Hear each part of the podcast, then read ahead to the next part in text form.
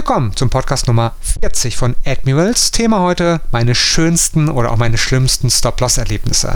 Wenn Sie schon ein bisschen an der Börse unterwegs sind oder auch das Trading betreiben, wissen Sie, dass der Stop-Loss eine der simpelsten Möglichkeiten ist, die möglichen Risiken, die möglichen Verluste immer zu begrenzen. Aber dazu gibt es viel zu erzählen. Die Börsenpsychologie, die eigene Psychologie, warum viele Trader immer noch keine Stop-Loss setzen und die schönsten und schlimmsten Erlebnisse und wie mir das weiterhelfen kann, dass ich doch noch besser mit Stop-Loss-Sätzen Texten umgehen kann und so weiter und so fort. Darüber berichtet gleich der Hauptmoderator, der Jens Klatt. Hallo Jens. Hallo auch von mir. Ich freue mich riesig, wieder hier sein zu dürfen. Und mein Name ist Jens Schanowski. Gleich geht es los. Die schönsten oder schlimmsten Stop-Loss-Erlebnisse. Hier ist das Börsen- und Trading-Wissen zum Hören. Zuhören, lernen, handeln. Einfach traden. Let's make money. Der Börsen- und Trading-Podcast von Admiral Markets.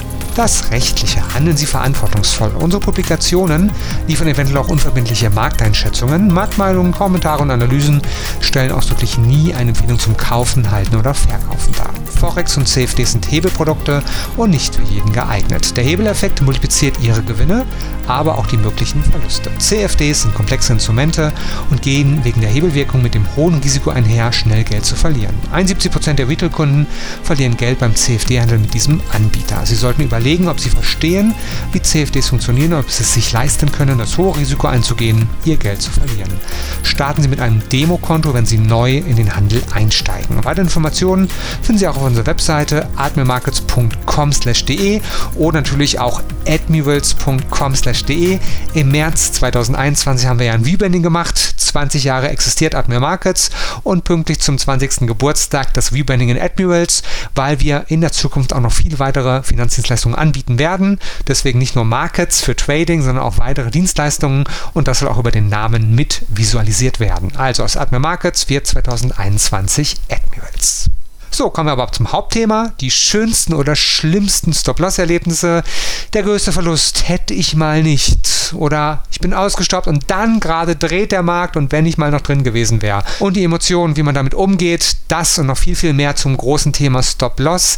Darüber berichtet jetzt der Jens. Wenn man im ersten Moment schönstes Stop-Loss-Erlebnis hört, dann wird man sich im ersten Moment eventuell so ein bisschen fragen, vielleicht sogar schmunzeln, wie kann ein Stop-Loss bitte schön sein? Aber dazu später mehr. Zunächst einmal in meinem Zusammenhang ganz besonders, der Stop-Loss ist in meinem Trading tatsächlich mein bester Freund. Das hört sich erstmal sehr schön an, aber es ist tatsächlich auch wirklich so. Denn wie auch mit besten Freunden im wirklichen Leben kann man sich auf diesen Stop-Loss zu 100 Prozent verlassen. Und an dieser Stelle eben auch gar nicht ein wichtiger Einschub. Das gilt natürlich nur so lange, die Märkte auch geöffnet sind und auch ausreichend Liquidität verfügbar ist. Also sprich, wenn wir jetzt übers Wochenende eine Position halten, kann es natürlich zu Kurslücken kommen, sogenannten Gaps, die meinen Trade dann zwar ausstoppen, aber zu einem für mich zuvor so nicht geplanten schlechteren Kurs, also Stichwort negatives Slippage wäre dann zu nennen. Und das ist einer der Gründe, warum viele Daytrader eben Positionen nur intraday halten und keine potenziellen Risiken über Nacht oder auch übers Wochenende eingehen wollen, eben weil sie sich zu 100 Prozent auf ihren Stop-Loss an der Stelle verlassen wollen, um halt auch entsprechend ihr Risiko kalkulieren zu können. Und kommen wir zurück zum guten Freund, zu unserem besten Freund. Der gibt uns ehrlich, ungefiltert Rückmeldung, wenn wir falsch liegen, aber er bleibt dennoch unser Freund. Man kann Meinungsverschiedenheiten haben, aber nichtsdestotrotz ist es so, dass er dennoch unser bester Freund bleibt. Also wenn man so möchte, könnte man einen Stop tatsächlich als Frage an den jeweils gehandelten Markt interpretieren, wonach die Frage ist, bist du lieber Markt noch long oder bist du lieber Markt noch short? Und wenn jetzt die Antwort auf diese Frage ein klares, ungefiltertes Nein ist, ja, dann werde ich eben ausgestoppt und muss eben auf meine nächste Gelegenheit warten. Grundsätzlich kann man hier bereits erkennen, was eben ein Stop-Loss tatsächlich leisten sollte. Er sollte mir zeigen, ob zum Beispiel meine Long-Einschätzung, also meine Einschätzung, dass der Markt steigt, richtig oder falsch ist. Und ist sie falsch, dann sollte eben meine sogenannte Trade-Hypothese, wonach ich davon ausgehe, dass der jeweilige Markt zum Beispiel steigen sollte in diesem Beispiel, dass dann mit dem Auslösen des Stop-Loss diese Hypothese nicht mehr gegeben ist oder widerlegt wurde. Und das kann eben tatsächlich auf verschiedene Weisen geschehen. Also Markt markttechnisch agierende Trader zum Beispiel fragen im Falle einer Long-Hypothese, wann ist diese Sequenz steigender Hochs und Tiefs nicht mehr gegeben? Das wäre zum Beispiel der Fall, wenn das letzte relative Tief innerhalb dieser gehandelten, von mir gehandelten Zeitebene dann eben diese Long-Sequenz brechen würde. Im Aktienbereich könnte ein Aktien-Daytrader zum Beispiel ausgehend vom volumengewichteten Durchschnittspreis, auch bekannt zum Beispiel als VWAP, sagen, wenn wir VWAP, also Volume Weighted Average Price, wenn wir den jetzt um 15, 20 Prozent der Average True Range, der ATR, unterschritten haben. Also diese ATR, die hatten wir in einem früheren Podcast zum Thema Volatilität. Das war um das Atmen des Marktes, um gerade die Wellen, mit denen der Markt sich in die eine oder andere Richtung bewegt, um das eben messen zu können. Also wenn wir jetzt eben diese WeWeb um diese 15 bis 20 Prozent der ATR unterschritten sehen, dann ist zum Beispiel meine Intraday-Long-Einschätzung an der Stelle, wenn ich das eben auf Intraday-Basis handle, nicht mehr gegeben. Und ich sollte zum Beispiel mal bei den Long-Trades vorsichtig sein. Scalper, die kommen vielleicht zu dem Schluss, dass sie sagen, ich arbeite mit dem EMA 9. EMA ist Exponential Moving Average, also der exponentiell gewichtete Durchschnittspreis und den mit einer Aggregation von 9 und sagen, nun, wenn sich das kurzfristige Momentum, was ich hier plane zu scalpen, also wo ich mir versuche, einen kleinen Teil aus dem Markt, aus dieser Bewegung herauszuschneiden, entscheiden. Wenn sich das abschwächt und sich dann hier eine Veränderung der Dynamik abzeichnet, dann bin ich aus dem Trade raus. Wenn zum Beispiel dieser EMA vom Markt beziehungsweise von der nächsten dann Kerze, vermutlich auf Minutenbasis, gekreuzt wird. Worum es aber hauptsächlich geht bei all diesen Details nun, ist, dass man etwas erkennen kann, nämlich der Fantasie beziehungsweise das gefolgte Stop-Loss-System, was man eben hier zugrunde liegt, das ist eben tatsächlich etwas, was hier keine Grenzen kennt. Das heißt also, hier ist der Fantasie des Traders tatsächlich abhängig von seinem gehandelten Ansatz keinerlei Grenze gesetzt, wie er dieses System jetzt eben tatsächlich für sich formuliert. Wenn man jetzt über diese beiden Begrifflichkeiten, Stop-Loss-System und gehandelter Ansatz, ein bisschen nachdenkt, dann wird klar, um eben einen vernünftigen Stop-Loss setzen zu können in seinem Trading, muss ich tatsächlich erstmal wissen, was ich überhaupt handle. Also welchen Trading-Ansatz hier in diesem Zusammenhang als mein Ansatz zu bezeichnen. Und das führt uns zum tatsächlich in meinem Fall einzigen, aber dennoch sehr einschneidenden Stop-Loss-Ereignis in meiner damals jedenfalls noch sehr, sehr jungen Trading-Laufbahn. Sie hören den Börsen- und Trading-Podcast von Admiral Markets. Wir sind der DAX 30-Spezialist in Deutschland. Wir handeln in allen Börsenlagen in steigenden und fallenden Märkten. Wir sind die Experten und unterstützen mit Wissensvermittlung, Know-how und dem richtigen Handelswerkzeug. Lernen Sie uns kennen. Der ein oder andere Hörer, der sich vielleicht so ein bisschen mit mir beschäftigt hat, der weiß, dass ja meine Karriere an der Börse tatsächlich an einem professionellen Trading Desk bei einem großen Börsenmakler begonnen hat. Und ich hatte natürlich damals auch in diesem Zusammenhang, auch wenn ich das professionell Kurse gerechnet hatte, natürlich aber ebenso ein privates Handelskonto. Und dieses hatte ich tatsächlich eröffnet auf Empfehlung eines anderen Börsenhändlers, mit dem ich zusammen an diesem Desk gehandelt hatte. Und der hatte tatsächlich schon seit zig Jahren an den Märkten agiert und war als Trader eben tatsächlich aktiv. Zum einen als Kursmakler, zum anderen aber beispielsweise auch als sogenannter Prop Trader. Also das heißt, der hat im Falle dieser Bank, bei der er dort angestellt war, eben deren Kapital aktiv an den Märkten eben dann gehandelt. Laut seiner Aussage, die, ähm, an die ich mich sehr, sehr gut erinnere, ist es so, dass er sagte, es geht nichts darüber, Trading mit seinem eigenen hart verdienten Geld real eben tatsächlich zu erfahren, umzusetzen, weil nur so schaffst du es eigentlich, diese Emotionen und Gefühlsschwankungen zu erleben, die dann eben zeigen, ob ganz besonders Trading etwas für dich ist, beziehungsweise um auch wirklich für dich, ausgehend von den damit verbundenen und geweckten Gefühlen, eben tatsächlich zu sehen, wie dann hier Verbesserungen auf den Weg gebracht werden können. Und es ist tatsächlich so, dass er mir ganz konkret und tatsächlich empfohlen hat, die damals in Deutschland, und damals war der Beginn tatsächlich dieses, ich nenne ihn mal CFD-Hypes, beziehungsweise dieses starken Zulaufs,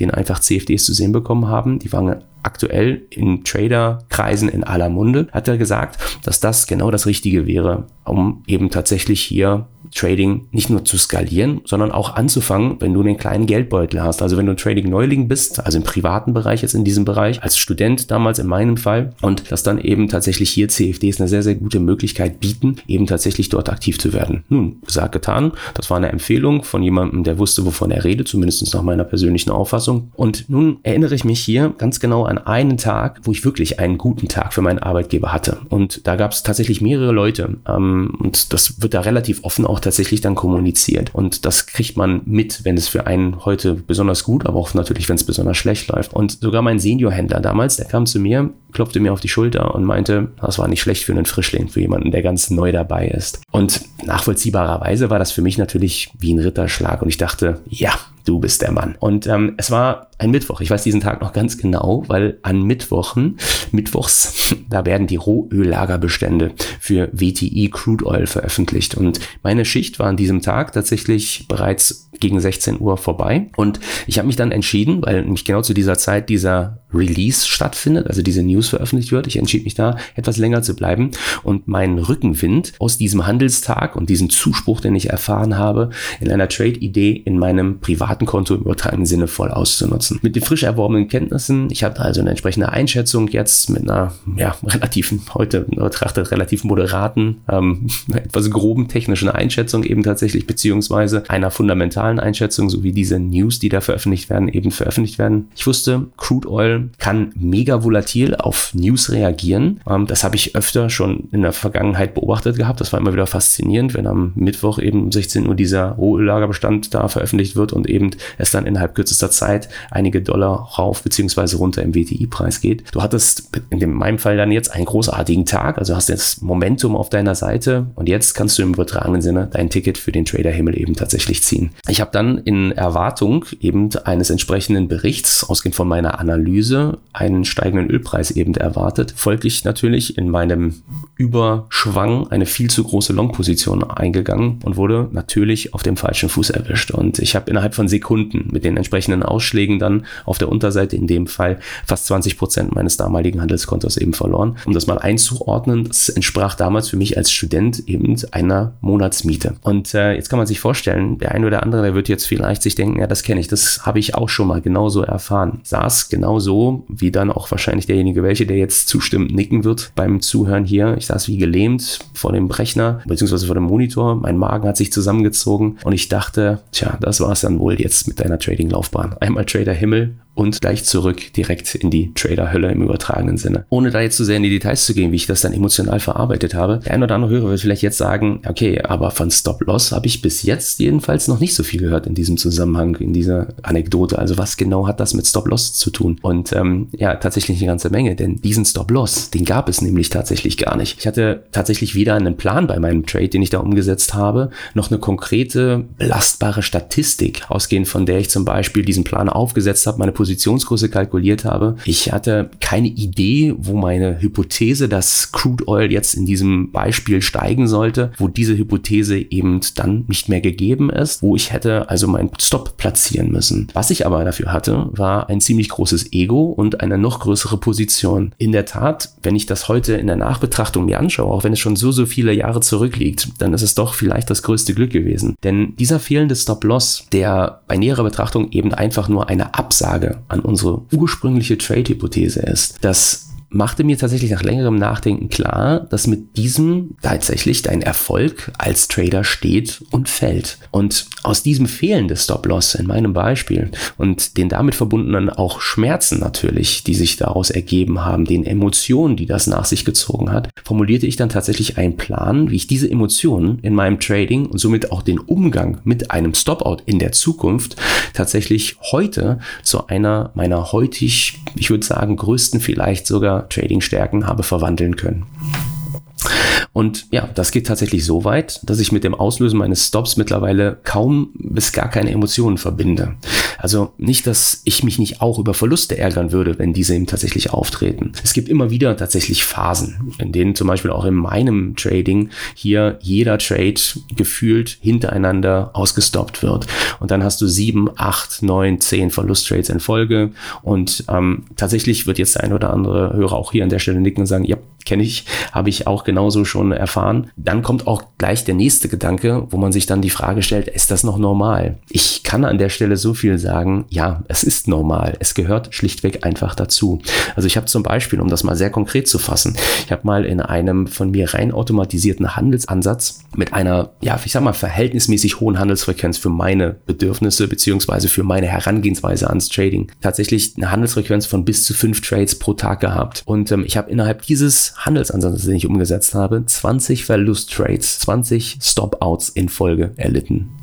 20. Diese Zahl lassen wir mal auf sich wirken. 20 Verluste. Das ging Klick, ausgestoppt, Klick, ausgestoppt, Klick, ausgestoppt. Jetzt denkt man sich, gut, wenn du bis zu fünf Trades hast, dann ist das ja im Endeffekt innerhalb einer Woche ist das, ist das durch das Thema. Man kann sich aber sicherlich auch vorstellen, das Wochenende war in diesem Fall jetzt nicht ganz so erquickend. Aber, dass mich das weder Verstand noch mein Konto gekostet hat und ich diesen Ansatz sogar weiter getradet habe, also ich habe nicht nach dieser Woche plötzlich aufgehört, das hat tatsächlich auch diese Unemotionalität, mit der ich dem begegnet bin, tatsächlich seinen Ursprung darin gefunden, dass ich die ganze Zeit mir immer noch klar darüber war, ich wusste, was ich tat. Und in der Tat war es so, dass ich kurze Zeit später im Anschluss an dieses emotional relativ einschneidende Erlebnis, naja, emotional war es wie gesagt nicht, es war eins, was ich relativ neutral in Relation jetzt zu diesem emotionalen Stop-out-Erlebnis in Crude Oil erlebt habe. Aber dennoch, das bewegt dich wenigstens ein bisschen. Also so das eine oder andere Ziehen in der Magen ging das Ganze schon ausmachen. Ich habe das dennoch verhältnismäßig tatsächlich dann doch unemotional weiter durchgehandelt, diesen Ansatz, und habe kurze Zeit danach eben neue Kapitalkurvenhochs markiert mit diesem Ansatz. Der Grund, warum ich dazu in der Lage war, war, ich konnte diese Stop-outs, diese Stop-loss, die da ausgelöst worden sind, eben entsprechend einordnen. Denn wenn ich die Kernparameter meines Handelsansatzes kenne, also zum Beispiel Trefferquote, Auszahlungsverhältnis, das ist das sogenannte Payoff-Ratio, also das Verhältnis vom durchschnittlichen Gewinn zum durchschnittlichen Verlustrate, dann kann ich zum Beispiel in Excel relativ einfach Kapitalkurven simulieren, sogenannte Monte Carlo-Simulation zum Beispiel mal fahren und hier zum Beispiel auch dann sehen, wie lang können solche Verlustserien hier anhalten. Und ähm, tatsächlich ist es so, wenn ich jetzt eine historische Trefferquote in diesem gehandelten Ansatz habe von 46 Prozent, dann schaffst du wirklich innerhalb von 500 simulierten Trades bereits recht zügig eine Verlustserie von 20 Trades in Folge. Da du das aber nun weißt, also ich in diesem Fall, dass eine solche Serie einfach auftritt, das Normalste von der Welt ist, genauso wie übrigens auch in diesem Zusammenhang Gewinnserien von 10 Trades plus auftreten und das sind auch sehr, sehr fröhliche Momente dann sicherlich, dann ist es eben aber dennoch so, ich weiß, dass es passiert, aber ich weiß eben nicht, wann es passiert. Und die einzige Möglichkeit, die ich an der Stelle eben habe, ist, dass ich durch solides Risiko und auch Positionsgrößenmanagement entsprechend hier gegensteuere. Das gleiche gilt selbstverständlich auch für andere Stop-Loss-Erlebnisse. Zum Beispiel, du wirst punktgenau ausgestoppt und dann siehst du, Klick, und dann dreht der Markt und nicht nur, dass er dreht, sondern dann geht es erstmal auf neue Tageshochs im Fall eines Long Trades zum Beispiel und dann erreicht er dein Take-Profit-Level tatsächlich nur eben ohne mich in dem Fall als jemand, der dann eben gerade punktgenau ausgestoppt worden ist. Und hier tatsächlich die Ruhe zu bewahren. Also das heißt, diese Emotionen ähm, nicht sich übermannen zu lassen, also sich von diesen übermannen zu lassen und auch nicht den Glaube an sich zu verlieren als Trader, dass man eben mit einem Stop-out sein Scheitern sich als Trader eingesteht bzw. denkt, dass ein erfolgreicher, profitabler Trader doch niemals so oft ausgestoppt wird und hier auch an die dann darüber hinausgehende weitergegebene Profitabilität des Handelsansatzes eben weiter an diesen zu glauben, da nicht zu, den Glaube zu verlieren, das ist weder leicht noch ist das angenehm. Aber das hat auch keiner gesagt, wahrscheinlich, als wir uns ähm, im Zusammenhang mit Trading dafür entschieden haben, diesen Karriereweg einzuschlagen, beziehungsweise das als zu beitragenden Einkommensstrom in irgendeiner Form für uns zu formulieren. Denn Trading ist im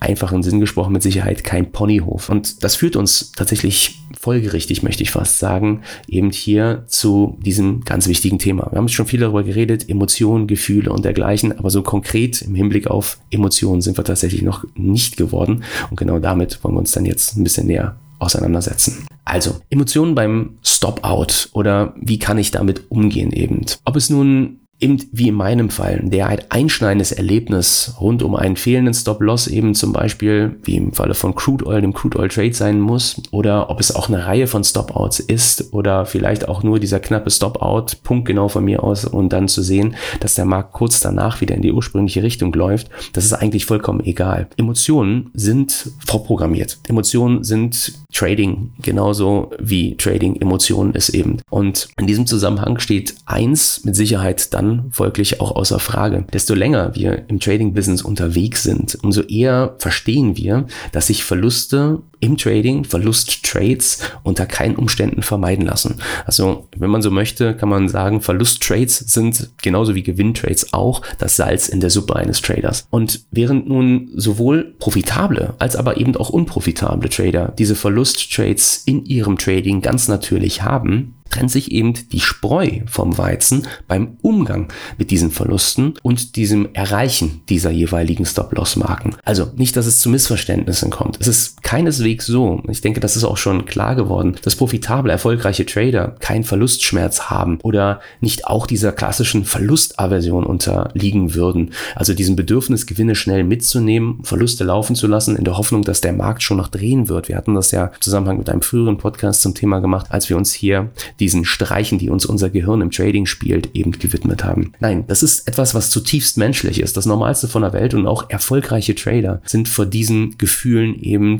nicht gefeit. Aber um den Verlustschmerz nun in den Griff zu bekommen, bedienen sich erfolgreiche profitable Trader anders als nicht profitable Trader eines Tricks. Denn zumindest in meinem Fall funktioniert das relativ gut, aber ich kenne auch noch einige andere erfolgreiche Trader, bei denen das sehr gut funktioniert. Trader führen Selbstgespräche. Jetzt denkt man sich, Trader führen Selbstgespräche? Ja, Trader führen Selbstgespräche. Solche Selbstgespräche, die können sich ähm, sehr facettenreich darstellen. Also im Falle von Verlusten ist das dann so eine Art Mantra, das man sich aufsagt. Das schreibt man sich auf einen kleinen Zettel, das legt man sich neben seinen Trading-Laptop, neben seinen Trading-Rechner. Und dieses Mantra, diesen kleinen Text, den man dort vorbereitet hat, den liest man sich in dem Moment laut vor, wo eben zum Beispiel Emotionen im Zusammenhang mit einem gerade frisch aufgetretenen Verlust-Trade, einem Stop-Loss eben, der ausgelöst worden ist, aufkommen. Und jetzt ist es natürlich erstmal in diesem Zusammenhang nötig, ein solches Mantra oder wenn man möchte auch einen Glaubensgrundsatz für sein Trading zu formulieren. Bevor wir jetzt diese Frage beantworten wollen, wie ein solcher Glaubensgrundsatz ausschauen bzw. sich anhören könnte in diesem Zusammenhang, zunächst einmal die Beantwortung der Frage, was sollte eigentlich dieser Glaubensgrundsatz liefern? Tatsächlich sollte dieser Glaubensgrundsatz oder das Mantra ermöglichen, dass wir mit dem natürlichen Verlustschmerz, der auftritt, besser umgehen können und uns dabei hilft eben tatsächlich diesen Verlust, der dort ganz natürlich auftritt, entsprechend einzuordnen und das als Baustein eines, wenn man möchte, größeren Bauwerks zu betrachten,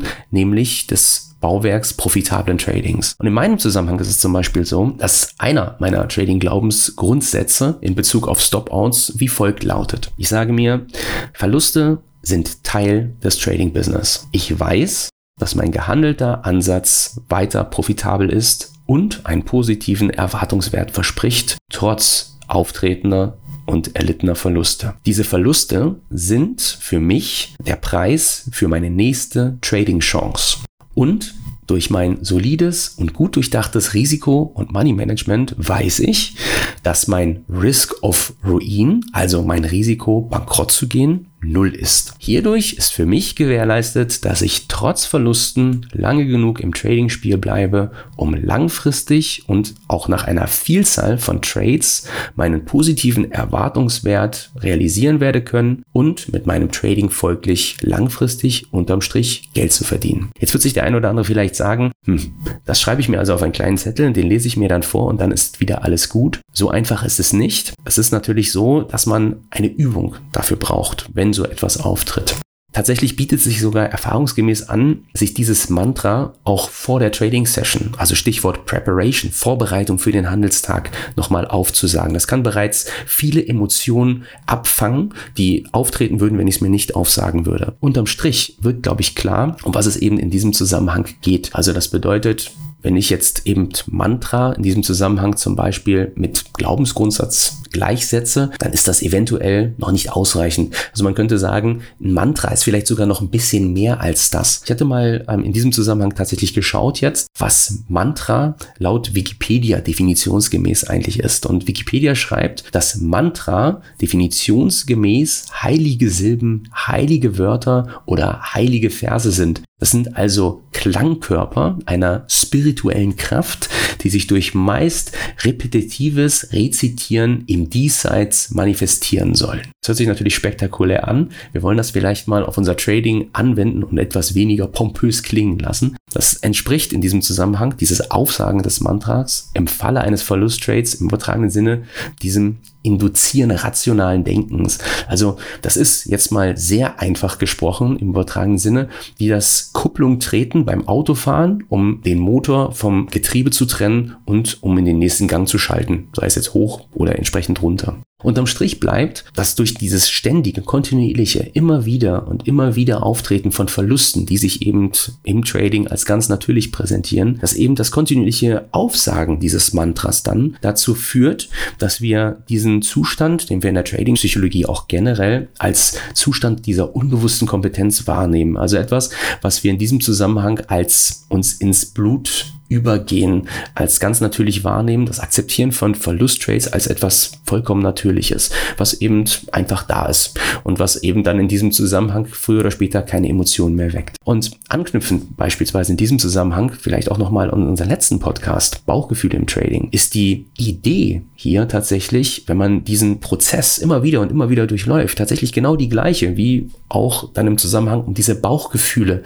etwas Normales werden zu lassen. Wir haben dann im Falle zum Beispiel von unseren ausgelösten Stop-Loss-Orders, das ist unser, nennen wir ihn mal Auslösereiz oder unser Trigger-Event, könnte man sagen, das dazu führt, dass wir dann unser Mantra aufsagen.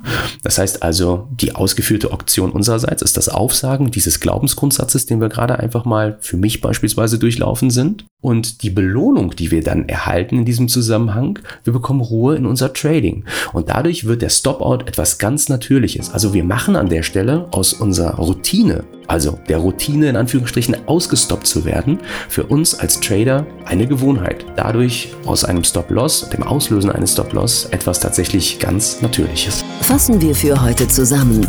Was sind die Key Facts? Und was sollte ich jetzt als nächstes tun? Hast du vielleicht für unsere Hörer noch eine Anekdote von dem Trading Desk zu einem Stop-Loss?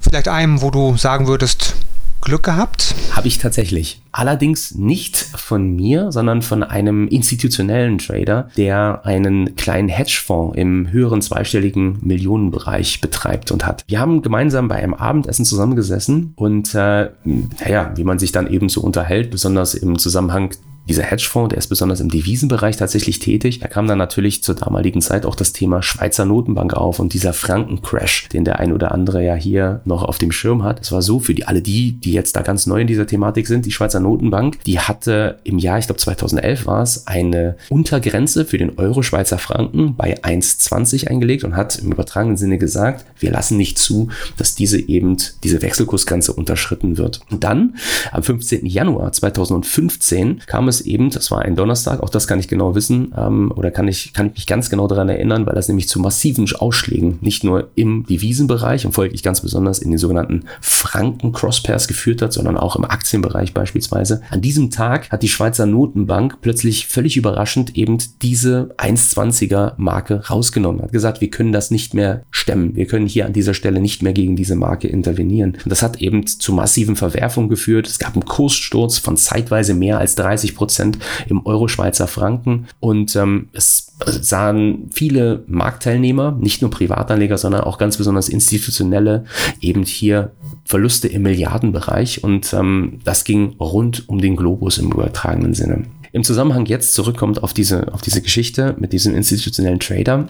Es ist so, dass eben hier, ähm, sagen wir mal, ein etwas bevorzugter Zugang zu Liquidität gewährleistet ist durch die im übertragenen Sinne direkte Anbindung an den Interbankenmarkt. Jetzt war es so, dass er eine Position eben hatte, die war zwar verhältnismäßig klein, aber für das für ihn verwaltete Fondsvolumen immer noch ausreichend groß. Also das heißt, er hatte eine Position von etwas mehr als 10 Millionen Euro Schweizer Franken gegen die 1,20er Marke, die er long positioniert war, wo er darauf spekulierte, dass kurzzeitig irgendwie so eine ja, rhetorische Intervention kommt und dann wir einfach einen kurzen Spritzer nach oben sehen und er versucht eben auf diese Position einen entsprechenden Gewinn zu erwirtschaften. Das war tatsächlich eine relativ einfache und auch einladende Art und Weise, die auch diverse Male in der Vergangenheit funktioniert hat, die mir auch in der Form auch im Privatanlegerbereich häufiger mal entsprechend angetragen wurde, was ich davon halten würde. Nun ja, und vielleicht ändert sich jetzt noch der eine oder andere Trader ähm, daran, wenn man ganz genau hingeschaut hat. Da kam es rund eine Woche zuvor zu einer ganz spannenden Entwicklung. Da gab es nämlich einen kurzen Spike mal unter die 1,20, wodurch auch immer begünstigt das Tief dieser Marke, das lag, oder dieses, dieses, diese Entwicklung, das lag ungefähr bei 1,1965 also 35 Pips unterhalb der 1,20. Wir spritzen kurz drunter und zack, wurden sofort wieder zurück darüber gekauft. Und was dieser institutionelle Trader, dieser Hedgefonds, dieser FX-Hedgefonds-Trader jetzt gemacht hat, war, dass er gesagt hat, Euro, Schweizer Franken, ich bin hier gegen die 1,20 long, aber ich trade das gegen die 1965. Also hier ist mein Stop an der Stelle. Und ähm, hat dann in diesem Zusammenhang Zusammenhang eben sein Prime Broker angewiesen, gesagt, pass mal auf, sobald hier wir unter die 65 rutschen sollten, aus welchen Gründen auch immer, löst bitte diese Position auf. Übrigens dieser Prime Broker, das war eine größere, deutschere Bank, ja, wer das wohl sein könnte, aber dazu an der Stelle jetzt nicht mehr. Also auf jeden Fall hat er mir dann erzählt, dass eben tatsächlich er diesen Fill, als dann diese Aufhebung der 1,20er Marke stattgefunden hat, auf der 1965 punktgenau erhalten hat und eine Sekunde später, sagt er, eine Sekunde später gab es den völligen Kollaps im Euro-Schweizer Franken und ja, es hat im Grunde genommen ein absolutes Novum am Devisenmarkt gegeben. Es gab eine Aussetzung des Handels hier von mehreren Minuten. Niemand wusste wirklich erstens, was war jetzt passiert, wie ist das einzuschätzen, geschweige denn konnte an der Stelle jemand ähm, sagen, wo ist jetzt eigentlich noch ein fairer Preis für den Euro-Schweizer Franken und ähm, in diesem Zusammenhang schwebten im Grunde genommen alle Devisentrader, besonders die Frankentrader, in einer Art Vakuum. Als er mir das so erzählt hatte ähm, und dann eben das auch nochmal so kurz gedanklich etwas wirken ließ, hat er einen ähm, auf mich sehr, sehr glücklichen Eindruck gemacht und hat einen sehr, sehr glücklichen Gesichtsausdruck eben gezeigt, der sich ähm, ja dann wahrscheinlich so hat übersetzen lassen dürfen, dass er dann an der Stelle sagen wollte, ich habe mich noch nie so glücklich geführt über einen entsprechenden Stopout einer Position. Das war Podcast Nummer 40. Stop-Loss, Segen oder Fluch, die schönsten und die schlimmsten Erlebnisse. Grundsätzlich machen machen wir ja Execution Only als Broker, als Admirals. Aber eine grundsätzliche Empfehlung sprechen wir immer aus. Und zwar überlegen Sie, ob Sie nicht grundsätzlich bei jedem neuen Trade bei der initialen Orderaufgabe einen Stop-Loss setzen. Warum? Weil der Stop-Loss einfach die simpelste Möglichkeit ist, die potenziellen Trading-Risiken zu minimieren, zu begrenzen. Es kann immer was sein, dass der Markt dreht, dass Ihre Handelseinschätzung falsch ist und so weiter und so fort. Und das Risikomanagement ist das Essentielle, um langfristig erfolgreich an den Märkten bestehen zu können. Stop-Loss, Stop-Loss, Stop-Loss. Das ist wirklich eine Empfehlung, die jeder Broker, auch wir, Ihnen immer mit auf den Weg gibt, wenn Sie neu in den Handel einsteigen. Es wird dabei immer passieren, dass Sie auch mal, wie der Jens Glattes auch als Anekdoten aufgeführt hat, ausgestoppt werden und dann dreht der Markt und wenn Sie mal nicht ausgestoppt worden wären, wären Sie wahrscheinlich viel besser und attraktiver dabei gewesen bei dem Trade oder sogar im Plus gelandet. Aber glauben Sie uns, Sie werden oft genug auch dann viel besser geschützt worden sein, also vor großen, noch größeren Verlusten geschützt worden sein, weil das Stop-Loss sie halt gerettet hat und vorher schon rausgenommen hat. Stop-Loss und wenn Sie es ausprobieren möchten, natürlich über ein Demokonto von Admirals. Sie gehen auf Admiral Markets oder admirals.com/de und dann einfach mal ein Demokonto ausprobieren oder wenn Sie schon woanders traden, sei es Optionsscheine, sei es CFDs, natürlich dürfen Sie zu uns kommen, auch direkt mit einem Live-Konto. Wir sind CFD-Broker des Jahres 2021, auch 20, auch 19, seit drei Jahren in Folge von der renommiertesten Wahl, die es in Deutschland gibt für die CFD-Broker, das ist brokerwahl.de. Über brokerwahl.de können Sie auch gerne informieren, wer Platz 1 hat, Admirals, wer Platz 2, Platz 3 hat oder wenn Sie einfach ein paar Details nachlesen möchten. Viele weitere Awards haben wir auch noch bekommen, also wir können wirklich selbstbewusst sagen, Qualitätsmarktführer in Deutschland ist nur einer, gemessen an diesen Awards und der nennt sich Admirals oder Admiral Markets. Podcast Nummer 40 war das, 41 folgt ganz bald, das haben wir geplant mit dem Jochen Schmidt und ich freue mich, wenn Sie auch da wieder mit dabei sind. Wenn Sie nicht nur Podcast mögen, auch YouTube sind wir vertreten. Zwei bis drei neue Videos oder Live-Webinars fast jeden Tag dort. youtube.com slash Deutschland, das ist die Adresse für Sie. Dankeschön, Dennis Klatt. Wir hören uns wieder. Das war Let's Make Money, der Börsen- und Trading-Podcast von Admiral Markets. Schauen Sie auch in unserem YouTube-Kanal vorbei, um tägliche Analysen über die interessantesten Märkte zu erhalten. Alle Angebote von uns finden Sie auf unserer Internetseite